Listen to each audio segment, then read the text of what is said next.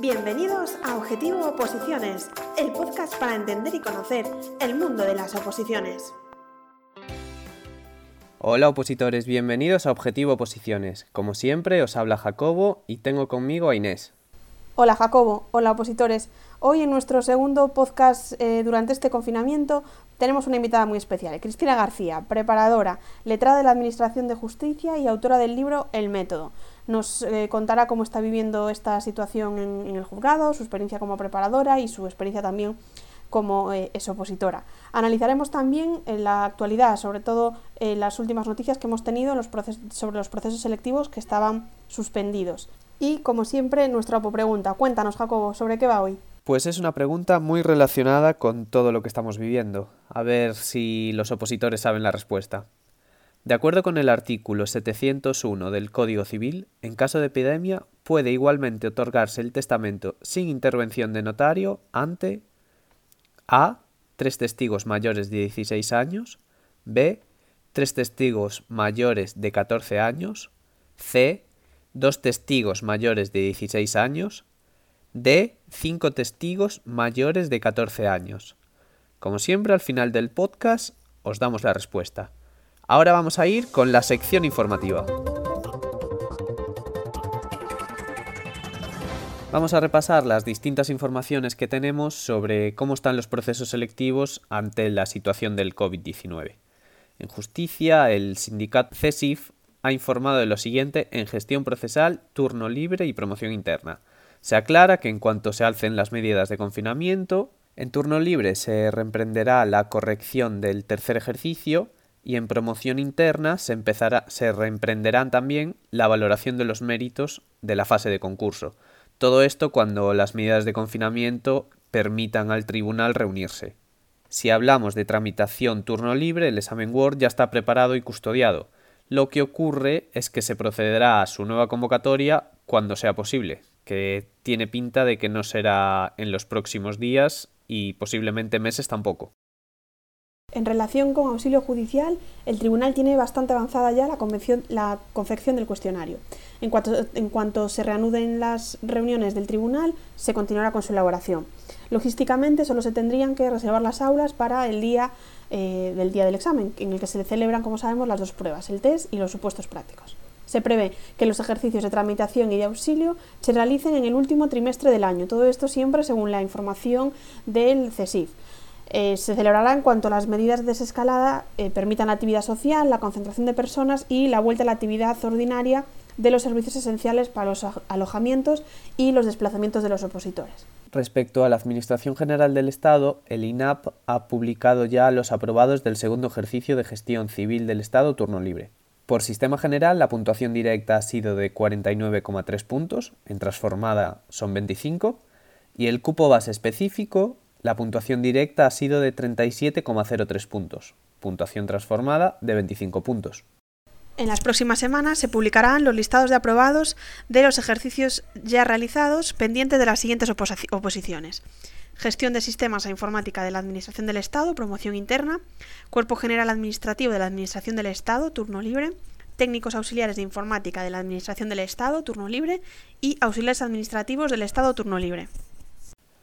Para las oposiciones de auxiliar administrativo del Estado, promoción interna para personal funcionario y para personal laboral fijo, se prevé la publicación de elaboración de los méritos provisionales de la fase de concurso. En el Cuerpo Superior de Administradores Civiles del Estado, el plazo para la presentación de solicitudes está suspendido. Se reanudarán los 10 días restantes una vez deje de tener vigencia el Real Decreto del estado de alarma.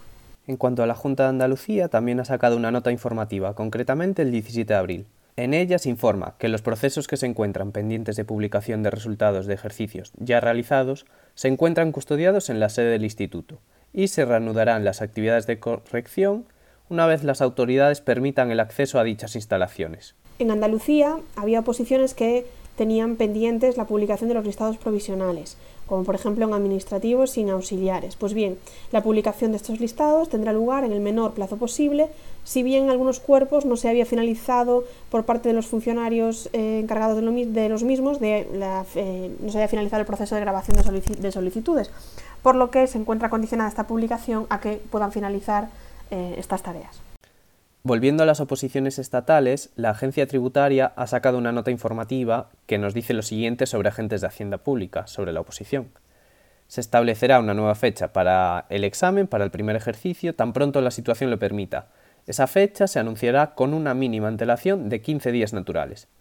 Lógicamente, el calendario estimativo que nos habían dado, de que el primer ejercicio fuese el 28 de marzo y el segundo el 25 de abril, no se va, no se va a cumplir y no nos sirve de nada ahora mismo ese calendario. Esperaremos nuevas noticias tan pronto la situación lo permita. Ahora vamos a hablar con Cristina, preparadora y letrada de la Administración de Justicia.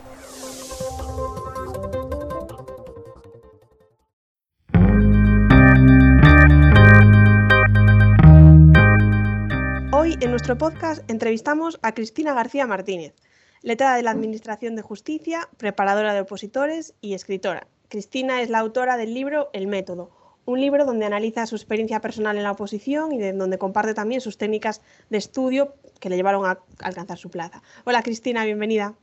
Hola, buenas tardes. Bueno, lo primero, muchas gracias por tu tiempo y por tu disponibilidad. Antes de todo, ¿qué tal estás? ¿Cómo llevas el confinamiento? Que es la pregunta típica. Gracias a vosotros, lo primero. Eh, pues, y además, gracias eh, no solamente por darme la oportunidad de estar charlando esta tarde con vosotros, sino además por sacarme de la rutina del confinamiento, o sea que te puedes imaginar. bastante bien, bastante bien, dentro de, la gravedad de, la situación, bien. Bueno, pues nada, nos alegramos.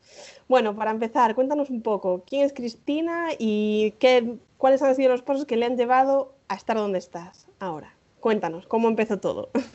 Bueno, pues brevemente, pues yo soy una recién aterrizada, por así decirlo, soy letrada de la Administración de Justicia desde hace poquísimo tiempo, vamos, eh, aprobé hace ya dos años y algo en el, o sea, en mi puesto de trabajo, en mi juzgado llevaré casi un año, llevo ya casi. Y nada, pues lo que me lleva a estudiar la oposición fue posiblemente el haber ejercido con anterioridad como, como abogada, conocer el mundo del derecho bastante bien, pues al haber estado en, al haber estado en varias eh, profesiones, pues ya más o menos lo, lo conoces. Y, básicamente el conocer ese mundo es lo que me lleva a esta profesión, porque era el cargo que más me gustaba dentro del juzgado y, aparte el estilo de vida, por así decirlo, que, quería conseguir. Entonces, al fin y al cabo, es una, ecuación de, cosas que es lo que, me ha, lo que me han llevado a estar aquí. Motivos personales, familiares, como a todos, pero básicamente el haber conocido de, primera mano la profesión del ejercicio de la abogacía y querer ser funcionaria. Entiendo que estudiaste Derecho y entonces luego, como nos comentas, te decidiste a ser abogada, que es lo, digamos, la salida que suele decirse la clásica, ¿no? La que te espera todo el mundo de un licenciado en Derecho. Sí, así fue. Terminé de Derecho, no tenía claro. Sin embargo, al, contrario de la mayor parte de opositores que salen directamente de la carrera sabiendo que van a opositar, o sea, que son vocacionales o bien porque lo tienen claro, eh, me sorprende porque en la práctica casi todo el mundo lo tiene muy claro. Pero al contrario de, la mayor parte de la gente, yo salí pensando que quería ser abogada y que quería ejercer. Estuve ejerciendo dos años eh, y y me gustaba, o sea, no dejé el ejercicio porque no me gustase, porque a mí el derecho me encanta en todas sus áreas y en toda su manera de trabajarlo, pero me di cuenta en el día a día y en la práctica de que esto pues iba más conmigo, era lo que más, lo que más me gustaba. Y aunque empecé más tarde de lo que normalmente se suele uno dedicar a, cuando empieza muy pronto a estudiar la oposición, pues al final tuvo su, su recompensa. O sea que nunca es tarde, vamos, básicamente. Y entonces, bueno, pues eh, como nos comentas, te planteas eso, dejar la abogacía, que era lo que estabas haciendo, y te planteas decir, bueno, venga, pues voy a positar. Mm, ¿Por qué letrada de la Administración de Justicia? Porque, claro, tú lo que comentas, has, eh, trabajando como abogada, pues has visto el funcionamiento del juzgado en todos los niveles y de la Administración en muchos casos también. Podrías haberte eh, decantado por jueces y fiscales, por gestión, por tramitación, por notarías, por abogacía del Estado. ¿Por qué letra de la Administración de Justicia? Pues mira, yo en la práctica, o sea, cuando estuve ejerciendo, yo trabajaba en un despacho, estaba en, un despacho de abogados y empecé como pasante, poco a poco fui llevando mis casos, pero claro, me pasaba todo el día en el juzgado, porque siempre tenía que estar haciendo recados o, pues eso, hacer los juicios más livianos y, estaba siempre allí. Y yo enseguida me di cuenta, identifiqué la figura del, del letrado de la Administración de Justicia desde el principio. Cuando ejercía eran secretarios judiciales de la, figura de, una secretaria judicial. Y me gustaba lo que hacía. O sea, cuando yo tenía que ir a preguntar dudas al juzgado, a su despacho, yo, yo sabía lo que hacía, conocía a nivel procesal eh, la ley y el funcionamiento y en la práctica también, y, me gustaba. Eh, aparte de eso, que también lo conté en la, otra entrevista, mi tía es tramitadora y es una del, cuerpo de funcionarios de, de justicia y ella siempre, o sea, siempre me ha dicho que me pegaba esa, que ella quería que estudiase la oposición de letrada, o sea, siempre me lo decía, me decía, es que te veo ahí, es que tal, de, y yo no quería, yo estaba ejerciendo y yo decía, bueno, pero es que no, y básicamente no empecé antes la oposición por miedo, que eso es un dato muy curioso, o sea, no quería, me, cerraba en banda porque me, me asustaba como a muchos opositores el, entrar en ese mundo, pues, yo conocía estas oposiciones, lo que sí tenía claro era que a los cuerpos de gestión, tramitación y auxilio no, me iba a presentar porque ese tipo de función o de papel o cargo no va tanto conmigo, a mí me gustaba más eh, desde el principio estuve entre letrados y, judicatura, podía tener las dudas, pero cuando conocí la práctica del juzgado, ahí fue cuando ya me di cuenta de que lo mío iba a ser mejor letrado porque las funciones del juez o del fiscal no me, no me llaman tanto la atención, no me resultan tan atractivas como otra figura que se dedica a una función más eh, directiva en, el despacho, es más las actuaciones que tiene me gustan, no lleva no conlleva el tomar unas decisiones tan que con tantas consecuencias como las de un juez, o sea, es una equiparación de cosas que al final me llevaron a tomar la decisión y a verle el atractivo al cuerpo de letrados de la Administración de Justicia, que, estoy contentísima con, haberlo conseguido y desde luego creo que ¿Cuánto, tiempo estuviste opositando? A ver, los plazos del, tiempo, yo siempre digo, dos años fue hasta el oral. Fueron dos años exactos, eh, unos días, creo que fue una semana, dos años y una semana, hasta que aprobé el examen oral.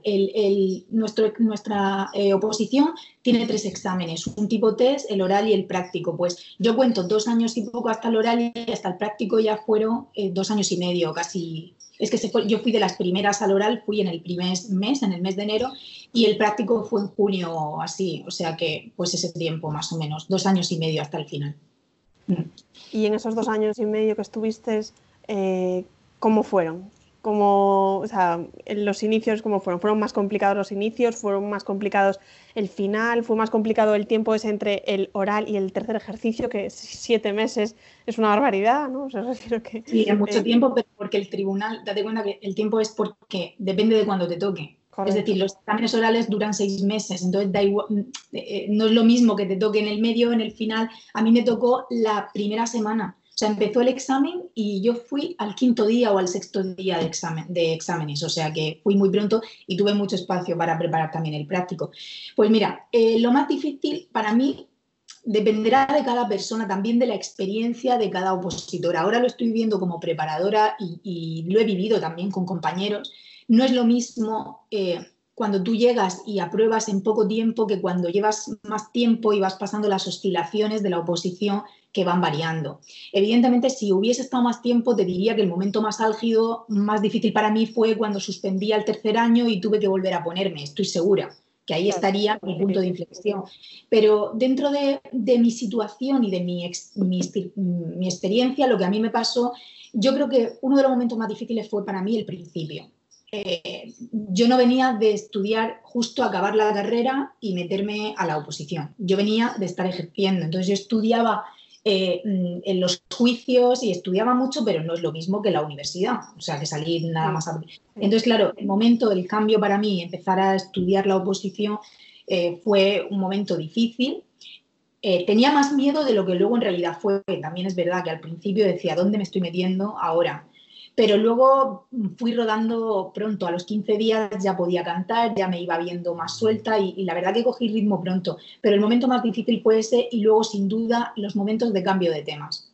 O sea, cuando el preparador va exigiendo más de ti, o sea, cuando tú te adaptas a llevar tu rutina y a cuadrar el número de temas con las horas de estudio que llevas y ya lo dominas, y entonces de repente pasas de 7 a 11 temas o de, yo qué sé, de 10 a 20. Entonces ahí es cuando lo pasas mal, porque necesitas otro periodo de adaptación de otros 15 días o un mes que te cuesta y esos momentos yo los pasaba bastante mal.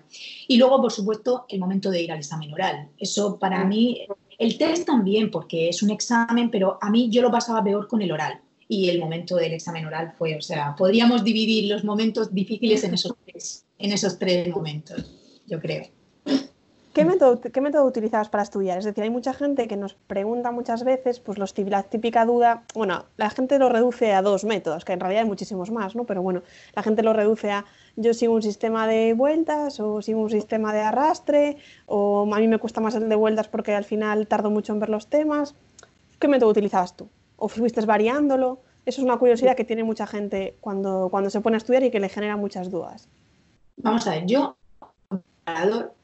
el método que seguía era el método de vueltas. él, él, era partidario del método de vueltas y, yo también lo soy, es decir, a mí me vino de maravilla su sistema y, fue así. Pero eh, considero, seguramente si hubiese estado más tiempo eh, preparando, yo ya me estaba preparando en mi cabeza para cuando iba pensando que iba a suspender, eh, me estaba preparando que yo iba a combinar, a hablar con él para combinar ambos métodos. Me gusta las vueltas y en ciertos momentos el arrastre. No todo con vueltas y no todo con arrastre. Es decir, hay momentos, de al principio hay que empezar con vueltas. Hay que empezar con vueltas, pero hay determinados momentos en los que es necesario arrastrar algo. Por ejemplo, terminar una materia y cuando vas a empezar una nueva, que estás llevando, por ejemplo, dos materias de manera simultánea, empiezas una tercera, llevar ahí un arrastre de alguna de las otras dos que has terminado para que equilibrar, para que tú puedas equilibrar el esfuerzo de los nuevos temas con los de arrastre que son más livianos. Entonces yo creo que es una combinación de, los dos métodos estrella, que son el arrastre y las, y las vueltas. Pero sin duda las vueltas es una metodología de, fondo, es decir, hay que hacerlo porque al final hay que dar vueltas, se trata de, de darlas, y el arrastre es muy cansado en el tiempo, no puedes mantenerlo durante toda la oposición. Entonces, hay que saber ubicar en cada momento un sistema u otro dependiendo de la situación y, del, del, opositor, de cómo se encuentre. Y luego por fin llega un día en el que apruebas, en el que apruebas los tres ejercicios y en el que te conviertes en letrada de la Administración de Justicia. ¿Cómo fue ese día? ¿Cómo lo recuerdas? ¿El día más feliz de tu vida o hasta ahora el día más feliz de tu vida? es el día más feliz de tu vida. O sea, a ver, habrán otros días eh, iguales de felices si has pasado cosas duras en tu vida y de repente un día te dicen una buena noticia, pues desde luego es como eso, pero eh, es otro sentimiento que va, va, de, otra, de otra manera, pues te sientes feliz, realizada, eh, se van todos tus miedos, es como que consigues, o sea, es una satisfacción personal increíble. O sea, creo que no podría ni siquiera explicarlo con palabras, porque es como aprendes, o sea, te das cuenta de lo que significa llorar de felicidad, es maravilloso, es increíble, mm, increíble, no, no es que no sé explicarlo, eso hay que vivirlo. Sí, sí, hay que vivirlo, hay que vivirlo. Cristina, y ahora vamos a hablar un poquito más en tu trabajo diario como letrada de la Administración de Justicia. Lo primero que me gustaría preguntarte es que nos expliques un poco para alguien que no, que no está tan familiarizado con el mundo jurídico, ¿qué es un letrado de la Administración de Justicia? Bueno, pues el, letrado es eh, como si dijésemos el director eh, de la oficina, es el que en un lenguaje coloquial es el jefe que lleva más o menos eh, pues el cabeza de que lleva todas las cuestiones del juzgado, desde los medios técnicos hasta el personal, etcétera. Eh, dentro de las funciones que no son tan jurídicas son esas, es decir, tú diriges el personal, te encargas de la distribución del, trabajo, ¿no? de, tomas decisiones en cuanto que atañen al personal, en cuanto a quién tiene que desarrollar una actividad o quién otra, los cambios de la oficina los realizas tú. Eh, luego tienes eh, otras funciones, dentro de las funciones jurídicas, principalmente en el ámbito civil, es el director del procedimiento, es, em, es, el que se encarga del impulso de los procedimientos judiciales, por así decirlo, ¿vale? El que va dándole impulso a todo el proceso, se encarga además de resolver muchas cosas, porque eh, con el paso del tiempo el, el letrado de la Administración de Justicia iba adquiriendo más funciones eh, ahora ya lleva, por ejemplo, toda la parte de la ejecución eh, en el ámbito civil, lleva toda, toda la ejecución, todo el impulso, incluso la resolución en muchos procedimientos. Tiene un gran protagonismo en otros procedimientos como los monitorios, como, mm, bueno, otro, en jurisdicción voluntaria también, eh, procedimientos que son de su competencia y que acaba resolviendo. Y luego en el ámbito penal, pues tiene otras funciones como práctica de determinadas diligencias, ¿no? Se encarga de practicar las diligencias de reconocimiento en rueda, las entradas y registro, que es lo más conocido así coloquialmente para alguien que no sea del mundo jurídico. Y luego, pues en las tomas de declaraciones eh, penales, ¿no? Se encarga de la lectura de los derechos, el ofrecimiento de acciones a las víctimas, entre otras eh, funciones. Y bueno, pues tiene muchas más funciones que, pues eh, a una persona que no conozca el mundo jurídico desde dentro, pues quizás no las entendería. Pero bueno, yo en mi caso hago otras muchas cosas. Como soy titular del registro civil, yo celebro bodas, eh, yo soy la que casa, por así decirlo. El, el, juez es el encargado del registro civil, pero puede delegar y el letrado también puede. En mi juzgado soy yo la que, la que hace las bodas. O sea que eso es algo que seguro que todo el mundo entiende y, y conoce. Además, otras muchas funciones que tiene también en registro civil, en el ámbito penal, en el ámbito civil, en cualquiera de estas áreas. ¿Alguna anécdota relacionada con el tema de las bodas? Uy, muchas. muchas. Pues nada, las bodas son, cada una es un mundo. O sea, tú llegas y ya yo cuando, cuando bajo a sala a celebrarlas ya entra la funcionaria que encargada de la que lleva el registro civil que sube de la oficina de abajo, ¿no? En la sala por la, por la estructura del edificio, la sala está en la primera planta y la oficina está en la planta baja. Entonces ya sube y me dice cómo me, ya me dice, pues mira, tenemos una boda, hay 40 personas, hay fotógrafos, van a tirar arroz, hay que avisar a la de la limpieza, van a dejar la puerta, o sea, dependiendo de, de quién vaya a venir y de, y de la gente que haya, ya me va avisando para que sepa lo que es. Pero sí, hay muchas anécdotas. O sea, la gente, pues eso, son bodas, se supone que son bodas civiles en el juzgado, pero sin embargo la gente pues viene, hay muchas veces que son bodas totalmente como si fuesen tradicionales de la iglesia, o sea, tiene una repercusión. Sí. Y por lo que nos cuentas, también es un puesto que está muy interrelacionado con el resto de funcionarios, como puede ser un gestor, un tramitador, un auxilio, una persona de auxilio. ¿Cómo es ese día a día? ¿Cómo es la relación de un letrado con esos cuerpos?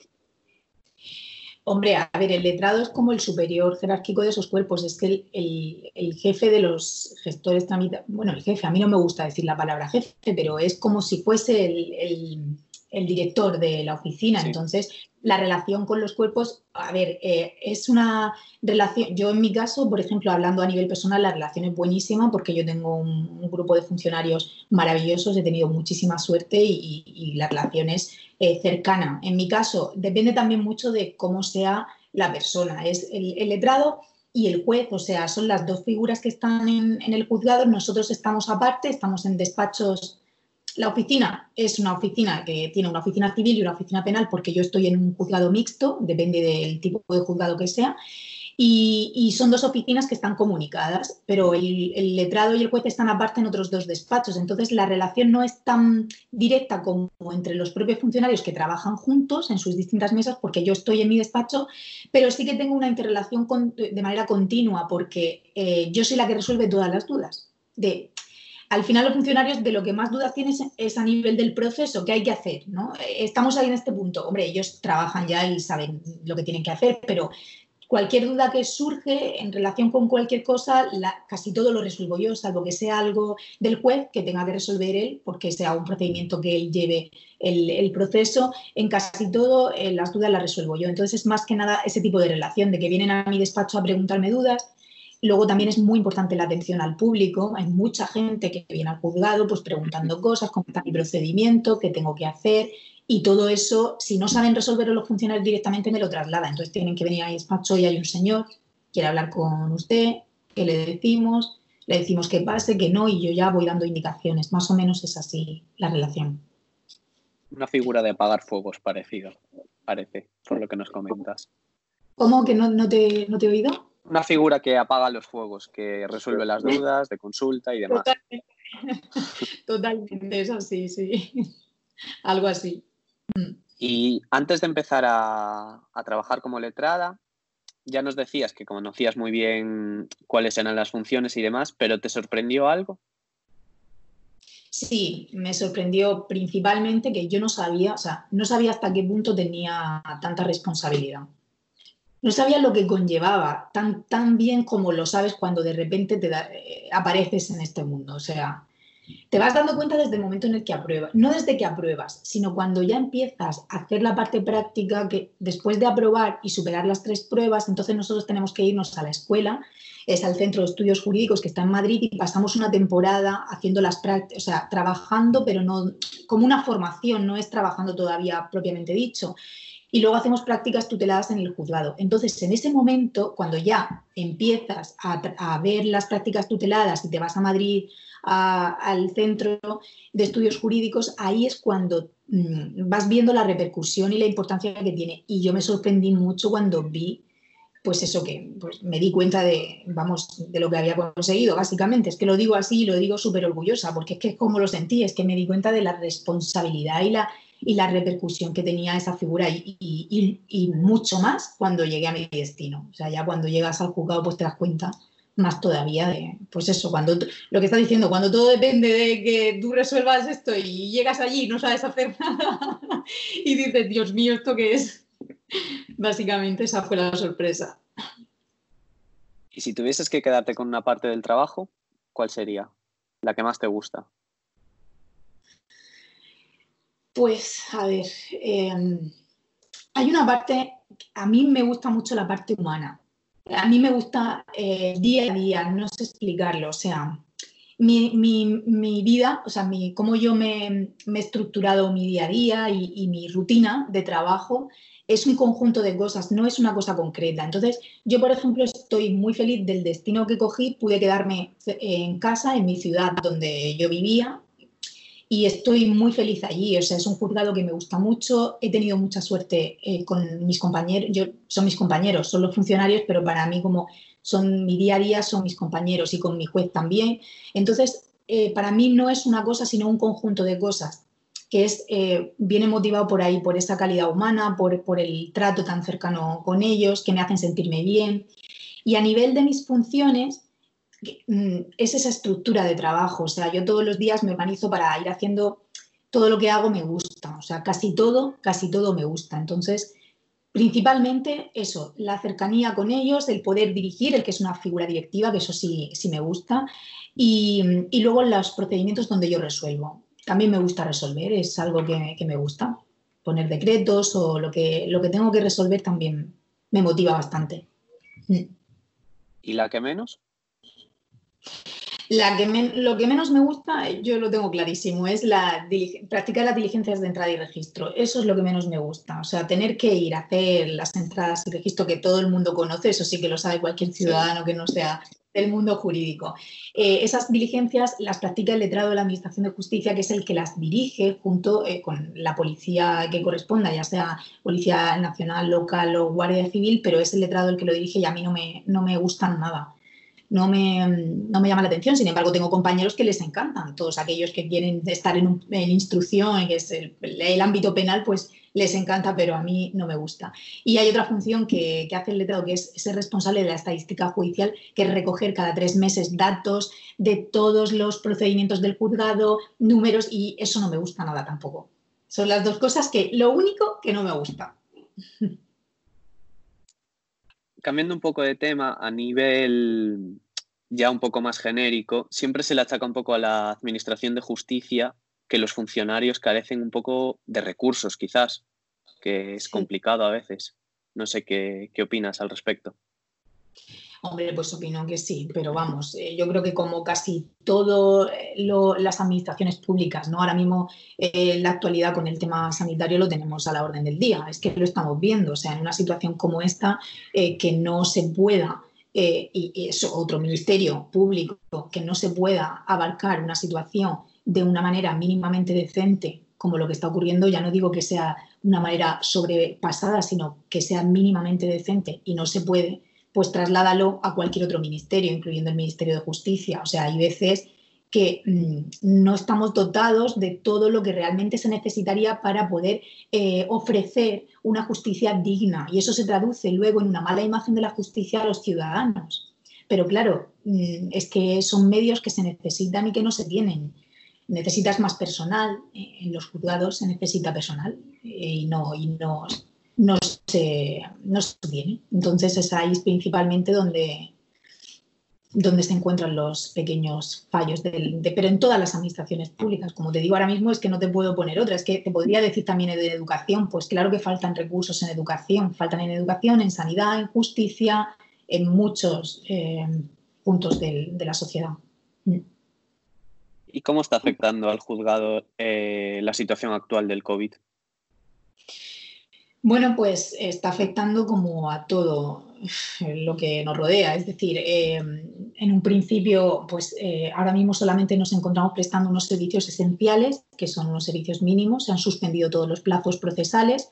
Solamente se llevan a cabo o se tramitan causas que son más urgentes. Ese fue el primer escenario. Ahora estamos en un escenario diferente porque poco a poco estamos intentando volver a, la vida normal. Y bueno, pues ahora sí que estamos intentando tramitar algunas cosas, aunque no se puedan considerar como servicios esenciales, pero todavía no está abierto al público el juzgado. Es decir, yo trabajo, o sea, nosotros estamos yendo en grupos reducidos eh, el letrado eh, de la Administración de Justicia y el juez sí que van eh, todas las semanas que tienen de guardia y los funcionarios van organizados por turnos para intentar preservar esa seguridad, ¿no? que no haya mucha gente y las distancias mínimas de seguridad, etc. Y para terminar un poco esta sección de, tu trabajo, de tu día a día, ¿crees que la figura del letrado de la Administración de Justicia está valorado salarialmente? Eh, creo que podría estar mucho mejor valorado. creo que esa respuesta te la va a dar cualquier letrado de la Administración de Justicia.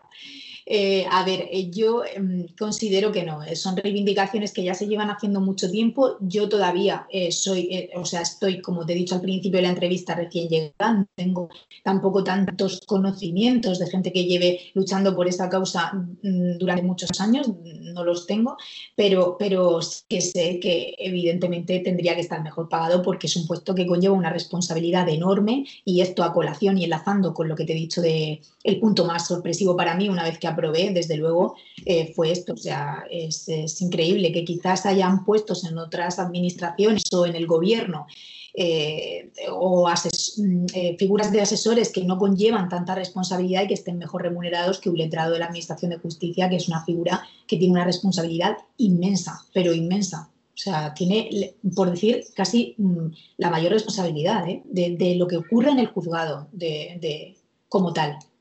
Mm. Bueno, Cristina, y además de tu trabajo de letrada, que como dices, gran responsabilidad, supongo que mucho trabajo, etcétera, etcétera, luego además ahora también has decidido pues, eh, preparar a opositores, es decir, ser preparadora. Mm, ¿Por qué? ¿Cuál, ¿Qué te motivó a, pues, a decir, pues yo necesito ayudar a, a otros opositores? Eh, bueno, yo se lo tenía clarísimo desde que estaba estudiando la oposición, ¿eh? yo ya lo sabía. De hecho, yo se lo decía a mi preparador, siempre le decía, eh, él se llama Paco, mi preparador, y le decía, Paco, yo quiero preparar, o sea, yo sabía que quería preparar, igual que le dije que quería escribir el libro, o sea, lo del libro está íntimamente relacionado también con la preparación, porque viene a ser el mismo motivo, lo que quería era compartir lo que a mí me había servido para ayudar a alguien. Pues no lo sé, no sé decirte, o sea, cuando estaba estudiando, a mis compañeras mm, con las que ya había eh, pues, desarrollado una relación, ¿no? más de amistad y eso, pues siempre me gustaba hablar con ellas, ayudarlas y era una cosa que yo pensaba que podía hacerla bien. O sea, sentía como, no sé, que podría gustarme y de hecho es que me gusta, o sea, me gusta mucho. Y hasta que no estuve ubicada, o sea, desde el principio quería, quería eh, eh, ser preparadora. Pero bueno, cuando encontré el momento me surgió la oportunidad con primer opositor, ¿no? Eh, me lo ofrecieron y, empecé con, un primero y, la verdad que estoy contentísimo. O sea, lo tenía claro. No, no te sé explicar por qué, pero me siento muy bien haciéndolo. Es algo que me gusta. Entonces no me, no me supone mm, algo que me reste, sino que todo me suma. Entonces lo hago eh, porque me gusta, la verdad. ¿Y a, qué, a, qué, opositores, de qué posiciones preparas? letrados. Letrados. Solo letrados. Administración de justicia, solo. Y en tu experiencia como, como preparadora, ¿cuál crees que son los errores más comunes? O sea, los errores, primero, la gente cuando se decide por una posición, busca un preparador, se pone a estudiar, realmente sabe a lo que se enfrenta y luego, una vez que está metido, ¿qué son los errores típicos? Pues yo qué sé, a lo mejor es intentar abarcar mucho, a lo mejor es al revés, ir más lento, a lo mejor es no tener una buena rutina de estudio. ¿Qué nos puedes comentar de, los errores típicos de los opositores? A ver, yo creo que el, error eh, típico es pensar, o sea, yo hay una frase que me gusta mucho decirles, que es eh, la frase de que hay que tenerle respeto a la oposición. O sea, tú tienes que saber dónde te estás metiendo. Entonces, el error es no calibrar la importancia de la oposición a la que te estás metiendo que, entiendo que en el, en el 90% de los casos no ocurre, es decir, todo el mundo sabe a lo que se va a meter. De, hecho, lo he comentado yo antes, que en mi papel de opositor a mí yo tenía mucho miedo a la oposición de letrado de la Administración de Justicia porque sé lo que conlleva. Entonces, son oposiciones muy difíciles. Entonces, quizás el error pueda ser no calibrar mm, esa importancia y relajarse eh, en cuanto al, al al día a día que tienes que llevar estudiando, no sé, no sé cómo, cómo decírtelo, o sea, tú tienes que saber medir tus fuerzas, saber mm, calibrar esas fuerzas y llevar un ritmo bueno, pero nunca perder de vista el objetivo, o sea, tú tienes que saber a lo que te estás enfrentando y es algo duro, difícil y quizás el error sea ese, el caer en la desgana, en la, la ansiedad de querer llegar cuanto antes. Esa, esa ansiedad es lo que provoca los mayores errores de la oposición, porque hay que entrar con calma, es decir, hay que entrar sabiendo eh, que el objetivo se encuentra a años vista y que son años de mucho trabajo, de mucho esfuerzo, y si tú te permites el lujo de que a los dos años eh, te entra la prisa, la ansiedad y ya no puedes más, pues te vas a equivocar, porque es una carrera de fondo. Entonces quizás ese sea el error más, más común. ¿Y qué, cómo utilizas tú, qué técnicas o qué consejos o qué palabras usas para motivarlos? Porque me imagino que al, final el opositor es una montaña rusa. ¿eh? Hoy estoy súper bien, voy a cantar porque llevo los temas de maravilla, otro día los hago fatal y entonces me baja la motivación. Eso es una montaña rusa. Al final la labor de un preparador y sobre todo, eh, bueno, hay ciertos preparadores que no lo hacen, pero bueno, la labor de algunos preparadores es una parte muy importante, es más bien apoyo moral, es decir, al final estudiar estudias tú solo y el preparador pues te, escucha, te aconseja, te dice que lo hagas mejor, pero una gran parte es esa parte de, eh, de, ayudar al opositor en sus momentos bajos, de decirle que lo va a conseguir, que no. ¿Cómo los motivas tú a tus, a tus opositores? Totalmente. Yo siempre digo que el preparador es preparador y psicólogo, porque es preparador, amigo y psicólogo, por lo menos en mi caso. Que vamos, esto es. Pues mira, eh, como más los, los motivo, es, siempre hablo mucho con ellos. O sea, yo hablo mucho con ellos y les pregunto y a cualquier hora y los fines de semana y en su día libre. O sea, yo estoy siempre ahí. Ellos saben que yo estoy ahí y que si tienen cualquier bajón o me pueden llamar. Entonces eso es importante. Eso es un punto fundamental porque saben que estás ahí y eres un apoyo. Entonces hasta ese punto bien. Y luego en lo que hago muchos ejercicios con ellos, o sea, cosas, pues cada preparador tiene su, manera, pero eh, intento que, pues a lo mejor que, lean algo que considero que es eh, interesante en un momento de, ratos libres, eh, que vean alguna película que considero que tiene un mensaje y quiero que me la pongan en relación, pues ese tipo de, de ejercicios quizás es interesante con ellos. Y luego, pero principalmente lo que hago es recalcarles siempre que merece la pena. O sea, el objetivo merece la pena, entonces no pueden dejarlo atrás, no perderlo de vista, tienen que seguir ahí. Y en esa línea también va el libro, ¿no? El libro es muy motivador en ese sentido porque lo que hago es, pues eso, intentar que, que, que lo esté leyendo se motive y, y, llegue a sus objetivos, manteniendo esa motivación durante el camino. Esta situación que antes comentabas, que bueno, que también ha afectado, pues, bueno, ha afectado a todo el mundo, ¿no? la situación esta sanitaria que estamos viviendo, eh, también ha implicado que muchos opositores hayan tenido que cambiar muchas rutinas porque pues antes a lo mejor, no sé si, era tu caso, iban a verte personalmente y ahora de repente pues tenemos que hacer videollamadas. Pues antes sabía cuándo iba a hacer mi examen y ahora lo han suspendido y tengo aún más incertidumbre. ¿Cómo lo están llevando los opositores? ¿Cómo, ¿Cuáles son tus sensaciones? Hombre, es difícil, la situación es difícil, eh, porque, a ver, ha cambiado todo. O sea, nosotros ahora los temas los tomamos por Skype, yo les tomo los temas por Skype, cantan a través del ordenador y no es lo mismo que cuando eh, viene eh, y, los tienes enfrente y al final es, hay una distancia ahí. Pero bueno, de momento eso lo están llevando bien. El cante a través de Skype lo están llevando bien. El problema es la incertidumbre. La incertidumbre actual sí que le genera un poco de agobio a unos más que otros, pero sí que es cierto que genera un poco de agobio, porque claro, el ver que se paraliza, tú date cuenta que el pensamiento del opositor cuando ya lleva tiempo es todo, todo su, su eh, obsesión es cuándo va a salir la convocatoria. Esa es la pregunta. O sea, ¿cuándo va a salir la siguiente convocatoria? Y sobre todo cuando suspenden el horario y tienen que volver. ¿Cuándo, cuándo, cuándo? Entonces, claro, eh, si de por sí es angustioso el cuándo es la convocatoria, que ahora mismo haya pasado esto, se hayan paralizado los orales, no sabemos cuándo se van a reanudar, no sabemos cuándo van a acabar y entonces sí que no sabemos cuándo va a volver a convocar. Entonces esa situación, pues claro, es difícil gestionarla, pero yo lo que hago es intentar reforzarles en que ha pasado esto y esto se escapa del alcance de todos. Es decir, es una cosa que no podemos solucionar. Pues la única manera es pensar eh, dentro de lo malo, intentar buscar la forma de pensar en lo positivo. Mm, o sea, van a vivir eh, una situación extraordinaria de la que van a salir mucho más reforzados. O sea, el hecho de que estén viviendo esto, para ellos es un esfuerzo de, vamos, del de, aviador. O sea, es que superar esta situación y, de esta manera es como, como, intento motivarlos. Y sobre todo también, eh, pues reforzándoles en la idea de estabilidad del futuro, pensando, mira, esta crisis viene bien para calibrar la importancia de la estabilidad de, las salidas de, esta oposición, ¿no? de, tu futuro. Y eso es muy interesante y para mí es que es crucial eh, calibrarlo porque yo soy una persona que me siento completamente agradecida de, encontrarme donde me encuentro y en situaciones como esta, por desgracia, más todavía, porque dices, mm, tienes una, una tranquilidad, ¿no? Viendo lo que está pasando. Sí, bueno, al final lo importante es eso, que va, a pasar en algún momento y en algún momento volverá toda la normalidad y es importante que no pierdan ahí el ritmo ahora porque es tiempo que pueden ganar. Sí, mm, mm, eso es lo que intento hacerles saber y que no hay mejor época ahora mismo para estudiar que una cuarentena. Justo. Que no justo. eso también se lo digo siempre. Digo, ahora no, vamos, o sea, no quiero ni una queja porque ahora mismo está todo el mundo en su casa. Así que, igual, aprovechar este momento para estudiar mucho.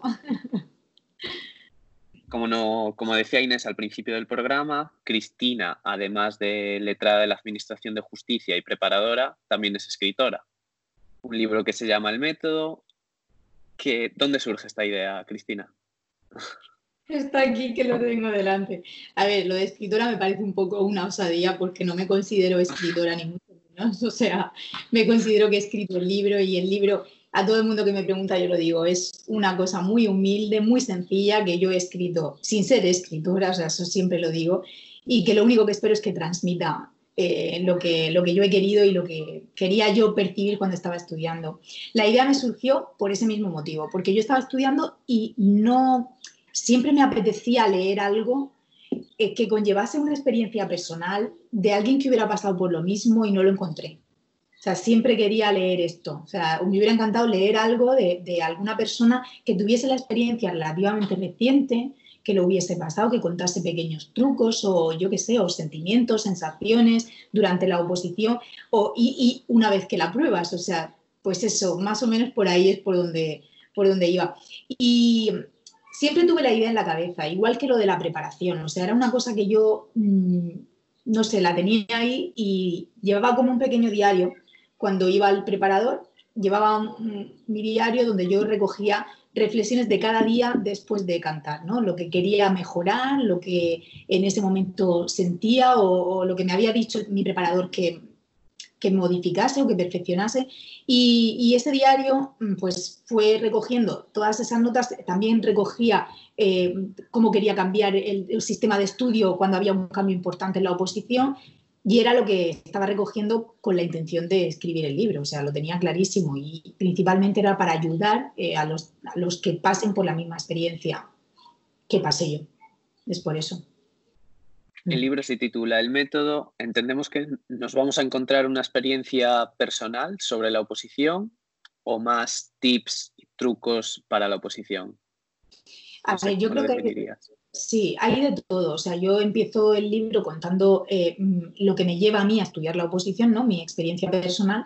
Y luego en el libro eh, repito todo el tiempo lo mismo. O sea, yo aquí no tengo eh, ningún tipo de, panacea. Es decir, lo que cuento es lo que a mí me funcionó. Y lo que quiero es que el lector que, lo esté viendo coja aquello que le sirva y deseche lo que no. Entonces, mm, Considero que sí que tiene, por, bueno, ya porque ya va por una segunda edición, ya tengo muchas opiniones de gente que lo ha leído y que gracias a que me escriben, me mandan mensajes diciéndome todo lo que les ayuda el libro.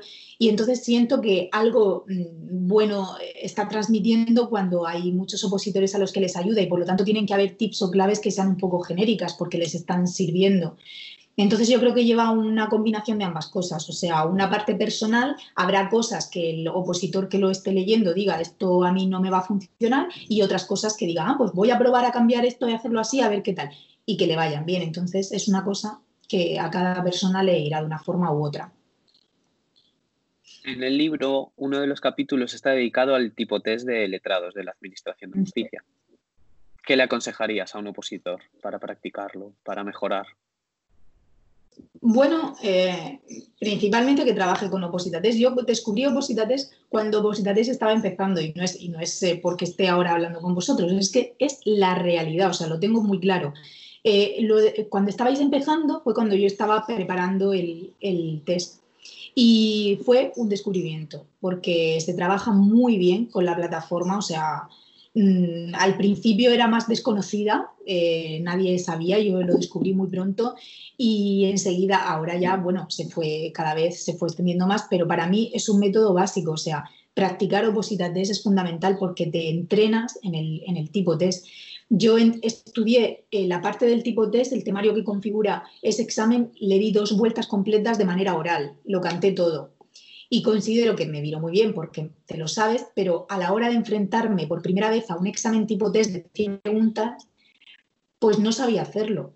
No sabía hacerlo. Es decir, cuando yo empecé a hacer los ensayos, los simulacros del examen en, el preparador, mm, me sentía eh, que, que, no tenía destreza en el tipo test. Imagínate dos años trabajando solo oral, cantar, cantar, cantar, pues al final necesitas una destreza. Entonces yo considero ahora, mi punto de vista como preparadora, que el tipo test hay que practicarlo. Entonces, para mí, la mejor manera de aprender a hacer test es hacerlos. Y Opositades, como dije en la entrevista, es una herramienta fundamental. A mí me parece fundamental. Vamos, yo trabajo con, la plataforma.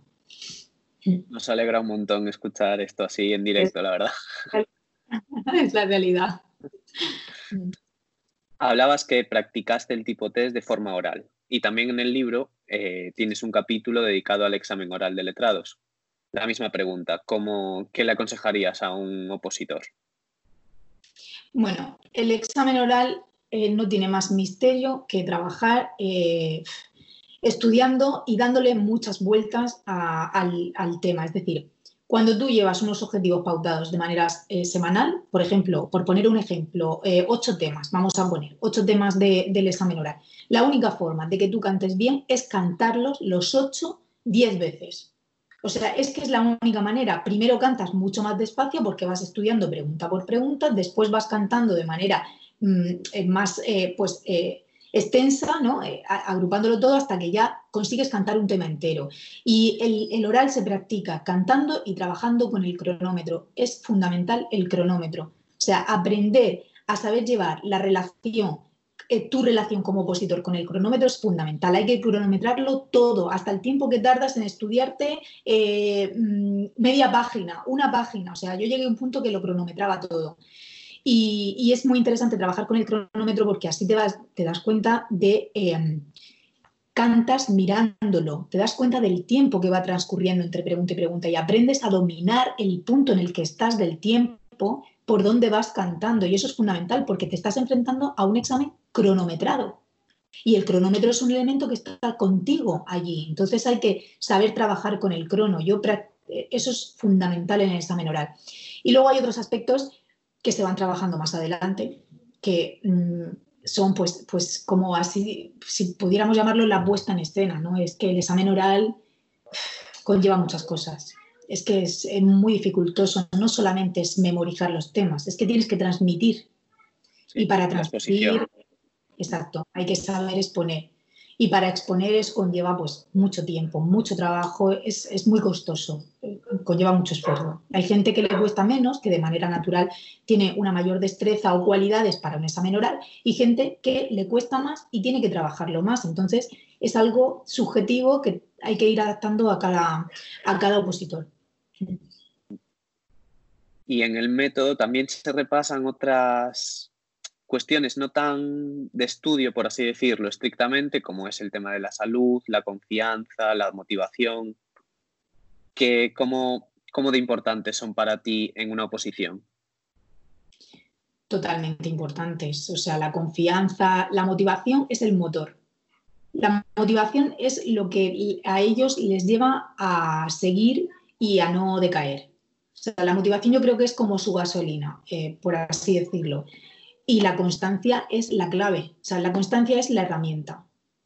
Para mí es disciplina, constancia y motivación, o sea, es fundamental, es que es, y confianza en sí mismo, es que tienen que tener confianza en sí mismo, porque si tú no te crees que vas a lograrlo, no lo vas a lograr. Hay que creérselo, porque esa es la, la clave, ¿no? Es, yo considero que es lo más, más, más importante. Y ahora los opositores que nos están escuchando, ¿dónde pueden conseguir tu libro? Bueno, pues de momento el libro se vende solamente de momento en, una librería eh, que se llama Diego Marín, que está aquí en, Murcia, yo soy de Murcia, pero lo pueden conseguir a través de su página web, que es diegomarin.com y dentro de poquito va a estar en Amazon también. Se podrá conseguir en Amazon, ya lo, lo podré avisar por redes sociales para que cuando puedan, que claro es más fácil, pero bueno, de momento ya te digo, pues son los editores del libro y se vendía solamente a través de su página web. Mm. Poquito a poco. Exacto, es así como, tiene que ser. En todas nuestras entrevistas, Cristina, eh, hacemos una serie de preguntas comunes a todos nuestros entrevistados. Una de ellas es qué libro, película, serie recomendarían a un opositor. Bueno, pues eh, a ver, em, libros yo, a ver, es muy tópico decir el mío, pero es interesante que lo lean. es interesante. Eh, hay un libro que a mí me, supuso un antes y un después que no tiene nada que ver con la oposición. Bueno, hay muchos libros, pero hay uno que a mí me encanta que se llama El secreto de Ronda Vine. Es un libro que se puede aplicar a cualquier ámbito de la vida, o sea, no sé si lo conoceréis o no, pero a mí me, me marcó un antes y un después y para mí el secreto, eh, yo llevo parte del secreto en mí, o sea que, y además es que estoy convencida de que también me ayudó a mí en mi camino de la oposición, me lo leí muchos años antes de estudiar la oposición, pero lo he leído como unas cuatro veces para intentar comprender, eh, o sea que para mí ese libro es eh, brutal. también está El Principito, que es un tópico, pero es maravilloso y lo cito también además en mi libro en un par de ocasiones, o sea que ese es también esencial. Películas, tendría un millón de películas, o sea, no podría eh, quedarme con una. Eh, pero hay, hay varias películas que yo eh, trabajo con, los, con mis, con, mis, opositores, pues diciéndole lo que os he comentado antes, que vean películas. Y dentro de las últimas, así que hemos estado viendo, hay algunas que son interesantes. siempre diré En Busca de la Felicidad, es una película fundamental que la conocéis todos. El último Samurai es otra película que también tiene un mensaje espectacular. Eh, bueno, hay otras que son también Invictus, también me gusta mucho, Cadena Perpetua y luego ya todas las que llevan contenido jurídico, a mí esas me apasionan, llevan mensajes que me gustan mucho, ¿no? Pues algunos hombres buenos, Cadena Perpetua, eh, no pararía, vamos, el reloj, no pararía. Y de música, eh, a mí, personalmente, eh, cuando yo estaba estudiando, muchas veces me ponía eh, de fondo estudiando a Ludovico Eunadi, que es pianista y me fascina. Y, también recurro mucho a las bandas sonoras de películas. Recurría en muchas ocasiones, estudiando, recurría a la banda sonora de Interestelar, que es otra película maravillosa, la banda sonora de Una mente maravillosa, todo esto al mismo tiempo es música y película, porque tienen bandas sonoras que son increíbles. Y eh, de la teoría del todo, también la banda sonora de la teoría del todo y de Marte. Son bandas sonoras que para mí de películas que son espectaculares, o sea que bien, esas. Otra cosa que solemos hacer es que nuestro anterior invitado deja una pregunta para el siguiente invitado. Nuestro anterior invitado fue Cristina, tocaya también tuya, que era técnico de Hacienda. Y, nos comentaba que dónde encontrabas la motivación eh, cuando ya no podías más en la oposición.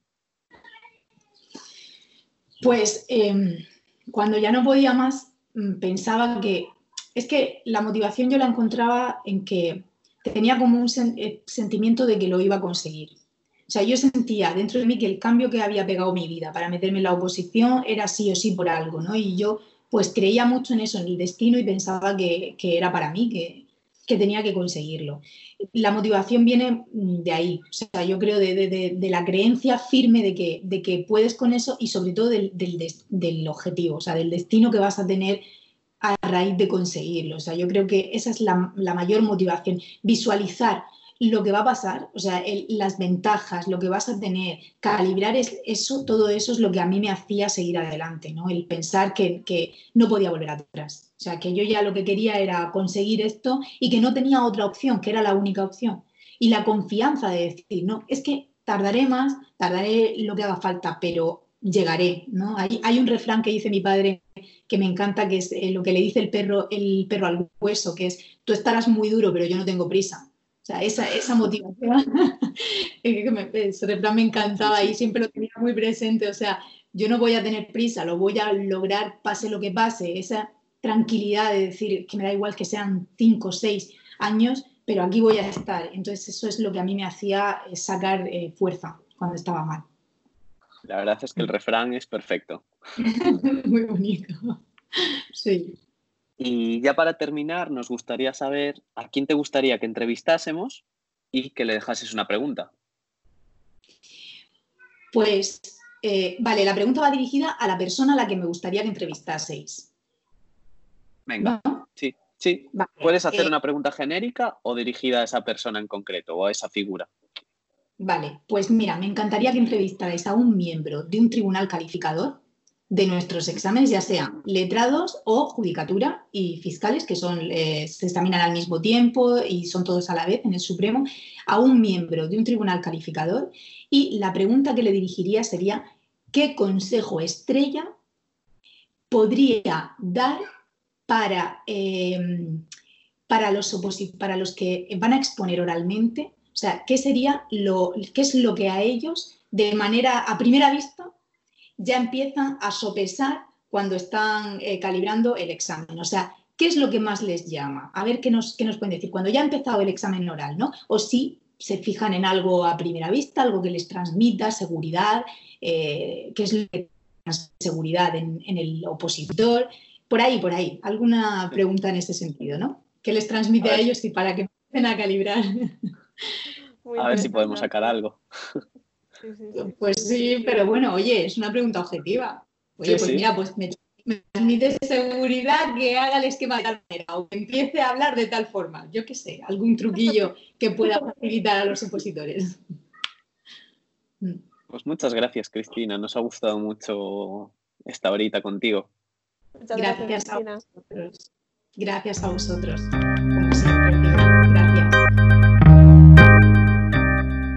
Muchas gracias a Cristina por eh, contarnos su experiencia y por pasar este ratito con nosotros. Vamos a, antes de irnos, con la solución a nuestra pregunta de hoy, que está muy relacionada con temas de actualidad. De acuerdo con el artículo 701 del Código Civil, en caso de epidemia puede otorgarse testamento sin intervención de notario ante A. Tres testigos mayores de 16 años, B. Tres testigos mayores de 14 años, C. Dos testigos mayores de 16 años, de 5 testigos mayores de 14 años. La respuesta correcta la tenéis en el propio artículo 701, que dice que, en caso de epidemia, puede igualmente otorgarse testamento sin intervención de notario ante tres testigos mayores de 16 años. Como siempre, opositores, si os ha gustado el programa, comentádnoslo en las distintas plataformas, en ebooks, en Spotify, y nos vemos muy pronto. Esperamos que llevéis el, el confinamiento lo mejor posible y que estéis aprovechando para estudiar. Hasta la próxima.